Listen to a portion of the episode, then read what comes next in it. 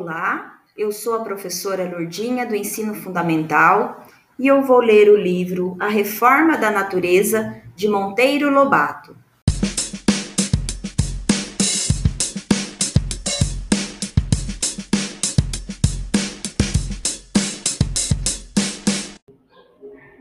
Capítulo 19 Era Reinação Estava o doutor Zamenhof naquela prosa quando seus auxiliares vieram contar que tinha descoberto o minhocão. Animal esquisitíssimo, disseram eles. Em tudo igual a uma minhoca, mas com seis pernas que o deixam completamente atrapalhados.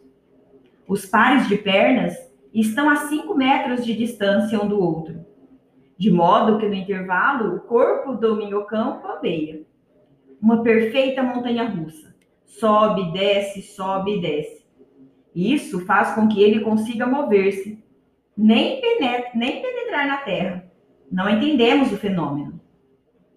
Hão de ser pernas postiças, lembrou Emília. Parece que não, disseram os homens. A forma dessas pernas lembra as do, do monstro que encanudamos. Mas, do que lembram, são iguaizinhas. Parece até que alguém arrancou as pernas de uma para botar no outro. Hum, exclamou o doutor Zamenhof. Deve ser isso mesmo. É por isso que a centopeia gigante só tem 94 pernas. As seis que faltam foram parar na minhoca. Mas o fenômeno me é totalmente incompreensível. Em tudo isto paira um grande mistério. Emília olhou para o Visconde com um rabo de olhos. Nesse mesmo dia, os investigadores apanharam a primeira formiga tatu e ao trazerem-na para a casa de Dona Benta, o assombro foi geral. Nossa Senhora! exclamou tia Anastácia. É tal e qual as saúvas que comem as nossas roseiras, mas de um tamanho que nunca vi. Credo! Os ferrões pareciam braços abertos. Pedrinho experimentou-os com uma cana. O formigão fechou o ferrão e atorou a cana. Fizeram uma gaiola e puseram-na dentro. No dia seguinte, foi caçada a segunda formiga, e essa ainda mais monstruosa que a primeira, pois tinha um extraordinário desenvolvimento das mandíbulas e das pernas dianteiras. Era quase que só mandíbulas e pernas dianteiras. O doutor Zamenhof pôs-se a estudá-la, sem compreender coisa nenhuma. Em dado momento, Emília não se conteve e disse: Isto está me parecendo um caso de acromegalia doutor olhou para ela por cima dos óculos. Sim, continuou Emília. Trata-se com certeza de uma reinação de dona pituitária. Quando nos animais já adultos essa glândula começa a produzir um excesso os seus caldinhos. Acontece isso. Em vez de crescer o corpo inteiro, só cresce a cara. E também engrossam as mãos e os pés. O bicho fica assim, ó, como esse acromegálico. Dona Benta não se conteve. Agarrou Emília pelo braço e puxou-a para perto de si. Venha cá, menininha.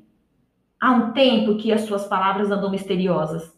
E eu estou quase convencida de que estas monstruosidades não passam de outra reinação sua. Como aquelas célebres reformas da natureza. Vamos, conte tudo.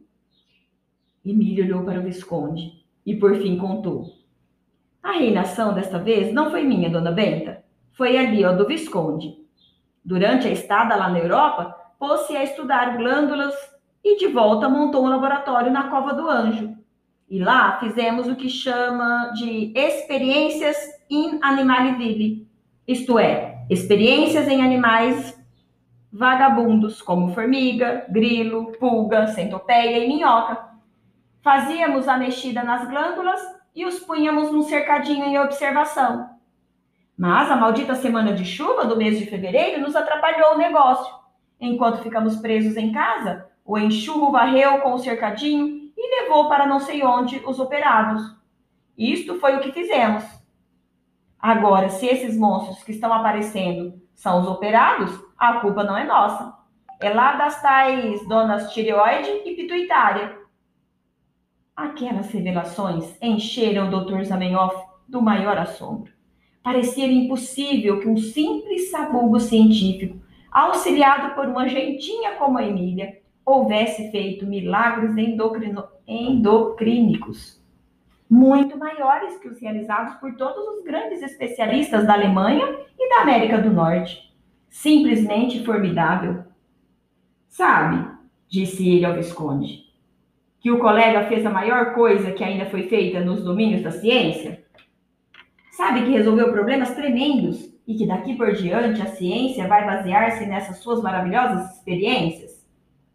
O Visconde alisou as palhinhas de milho do pescoço e agradeceu modestamente o elogio. Quero ver o seu laboratório, disse o doutor.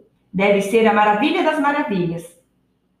Mas, quando foi à cova do anjo e viu que o maravilhoso laboratório não passava de um buraco na figueira, com um microscópio feito de um velho binóculo sem vidro, uma lâmina gilete, umas agulhas e uns algodõezinhos, ficou sem saber o que pensar nem o que dizer. Aquilo era positivamente o assombro dos assombros, o espanto dos espantos. Não entendo, disse ele. Parece-me de todo impossível que com estes rudimentaríssimos recursos o Visconde conseguisse os prodigiosos resultados que conseguiu. Não entendo. E creio que se eu ficar por aqui mais uns dias, acabarei louco. Cada vez mais me espanto com as coisas que vejo. Não se afobe, doutor, disse Emília. O nosso segredo é o faz de conta. Não há o que não se consiga quando o processo aplicado é o faz de conta. O nosso grande segredo é esse. O barbudo sábio ficou na mesma, com perfeita cara de asno, e mais uma vez murmurou: Não entendo. Pois faça de conta que entende, doutor, e vamos tomar o café. Agora é com pipoca, concluiu Emília, puxando-o pela aba do paletó.